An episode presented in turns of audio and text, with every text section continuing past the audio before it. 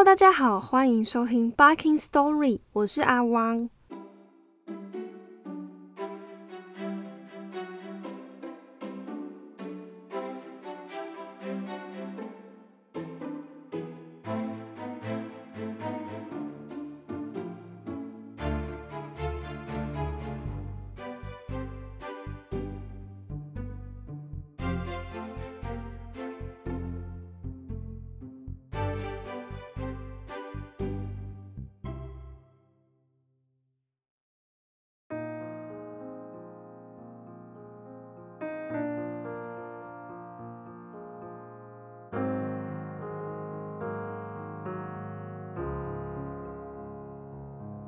蚂蚁第一部曲的故事到这边就正式结束了。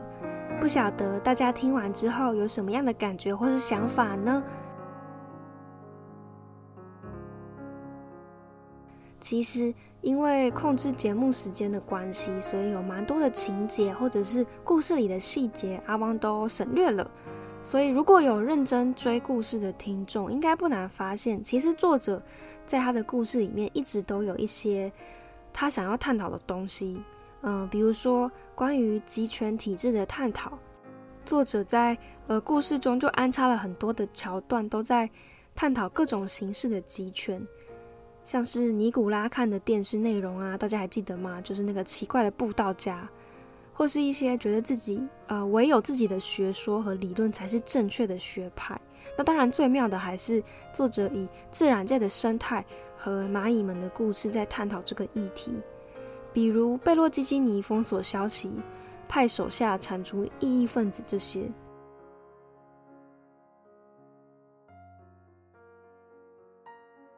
那我不确定这到底是不是作者的立场，但至少对于集权统治的一些反思，作者有透过爱德蒙表达出来。呃，他说。人类之所以对于蚂蚁感到兴趣，乃是因为他们认为蚂蚁成功的塑造了一种集权政治。的确，从外表看起来，一个蚂蚁窝里大伙辛勤的工作，服从命令，愿意为他人牺牲，没有一个人例外。而到目前为止，人类施行过的集权体制却全部失败。真相是，大自然的活力源自于它的多样性。它必须有优良、劣等、疯子、绝望、运动健将、体弱多病、驼子、兔唇、乐天派、悲观、聪明、混蛋、自私、慷慨、瘦小、高大、黑人、黄种人、印第安人、白人等等，还有各种宗教、学说、狂热迷信、真知灼见。真正的危险其实是其中一种被另一种给灭绝。大自然憎恨一统，偏爱多样性。也许这正是大自然聪明的地方。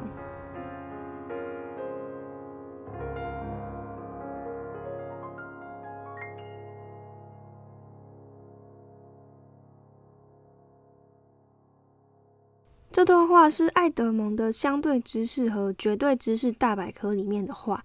那整本书里还有很多，然后每次跳转故事线的时候，就会有一段。百科里的内容，嗯，不只有对集权的反思，他还反思很多，反思了呃一些其他的命题，比如说社会组织的样貌啊，什么是美丽，嗯，社会与文明的进步，或者是个体对于自我的认知，跨文化之间要怎么样相互理解，还有人类之于蚂蚁和其他生物的角色，就像是上帝一样，能够掌管生杀大权这件事情到底合不合理？或者是没有天敌这件事情，对于一个文明而言，到底是好还是不好？哦，总之超级多，我都没有办法在故事里面提到。所以你可以想象这本书的内涵有多么的丰富。作者他真的就是很厉害，不仅提出很多的思辨，而且他还会在剧情中让那些很丰富的议题被明示或是暗示，然后在剧情里面彼此相互碰撞。那我觉得不是每一本书都会让人在读的时候，经常感受到你的想象力在不断的扩大和延伸。这种想象力的扩大，当然是作者透过自己的文字、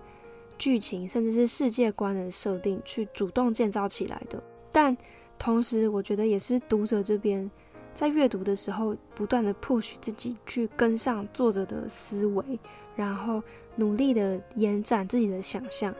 调整自己去配合剧情和文字的步调，然后直到最后能够跟上作者的脚步，也许能够跟上作者的脚步，然后去走进一个作者在呃为读者打开的全新的世界。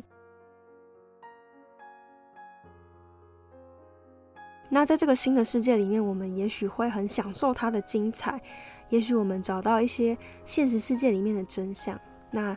他们在现实世界里面本身很难被发现，很难被辨认，可是这些都在故事的世界里面被比喻出来。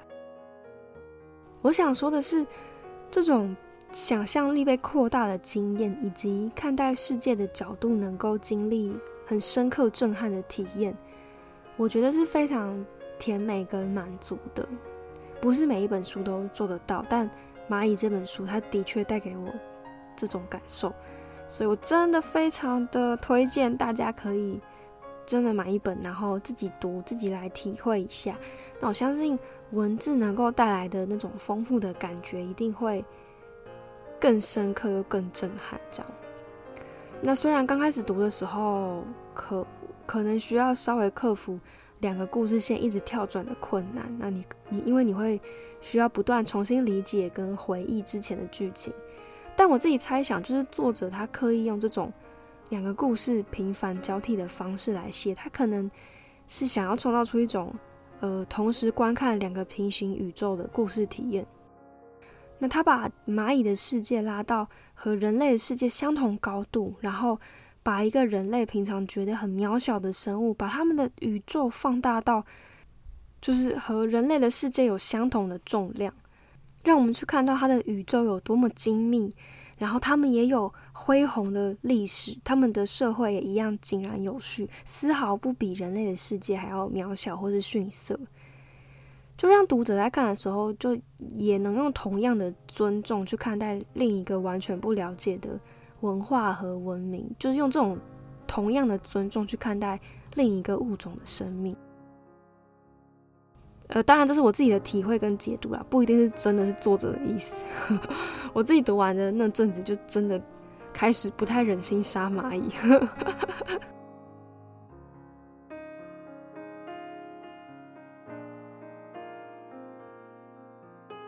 好的，总之我们把蚂蚁的故事说完了，耶！我超高兴的，这个故事真的讲了好久，跟前面傻子伊凡真的差很多。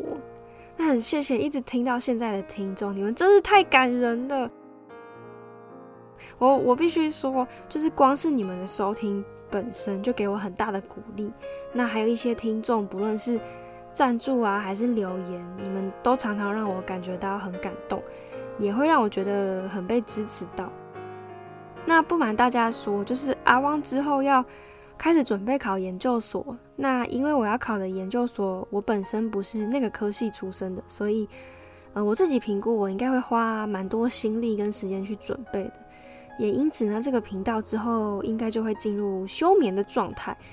我自己是觉得蛮舍不得的啦，因为。虽然也不是说这个频道做了很久，或是做的多好，但是啊，毕竟就是阿汪，我自己觉得，嗯，我觉得我有在用心的一个东西，所以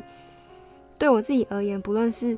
写逐字稿啊，还是录音啊，还是最后在睡觉的时候，我可能听自己录的东西，然后听到睡着，这些对我来讲都是一种我对我自己的陪伴。听起来好边缘哦，但是真的是这样。这个节目真的是一种我在尝试做出的陪伴，不论是对于我自己，还是对于其他可能需要陪伴的人。虽然我很舍不得，但总之《Barking Story》要休眠一阵子了。那也许等到我考上研究所或者是什么时候，这个频道还会再苏醒吧。嗯。非常谢谢大家这半年多来的陪伴，祝大家在现实生活中都能够健康平安、事事顺心。然后新的一年就是逢考必胜，赚的盆满钵满。那大家我们以后再见了，拜拜。